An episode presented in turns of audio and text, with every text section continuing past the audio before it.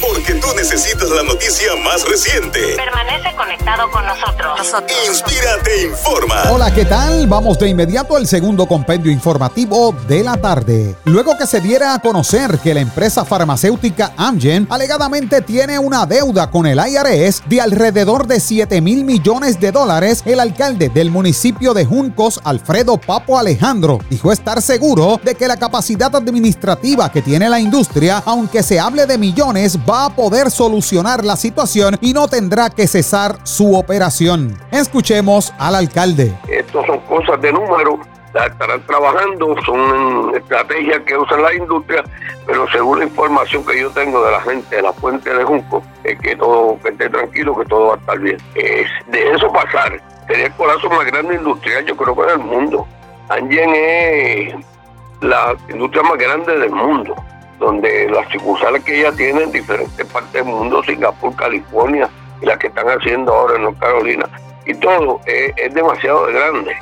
Y esto no es cuestión de millones, sino billones. Y aquí los auditores míos me dicen que esto es cuestión de la forma en que ellos lo hacen, y que muchas veces, muchas veces la industria no está nada más, hacen una inversión, guardan algo, cuando salen las cosas, pues los pagan, tuvieron intereses de muchos chavos estoy seguro que no va a pasar nada, tranquilo.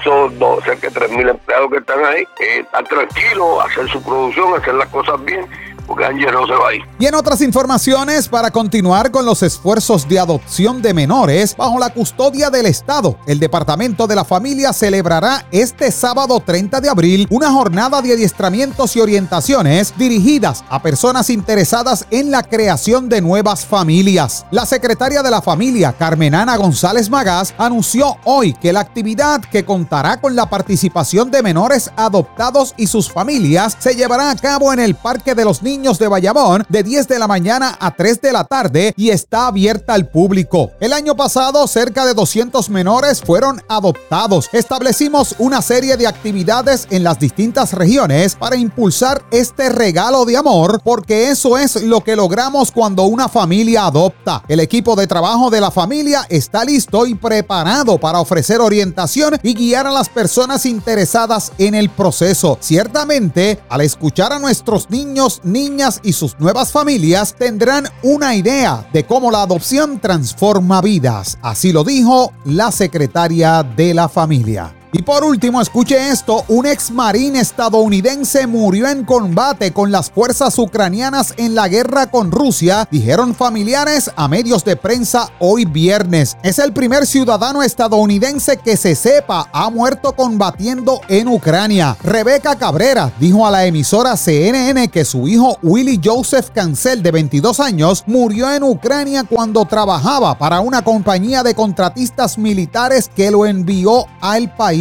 Cabrera dijo que su hijo estaba trabajando como guardia penal en Tennessee y se había registrado para trabajar con el contratista militar poco antes de que comenzaron los combates en Ucrania a finales de febrero. Le dijo a CNN que él aceptó ir a Ucrania. Disfrute de toda nuestra programación las 24 horas a través de nuestra página web 881inspira.fm o bajando gratuitamente nuestra aplicación 88.1 Inspira. En mi próxima intervención, más noticias locales e internacionales. Hasta aquí el compendio informativo. Soy Jerry Rodríguez. Pasen todos. Buenas tardes. Te brindamos lo que necesitas conocer. Lo más importante. Inspira te informa.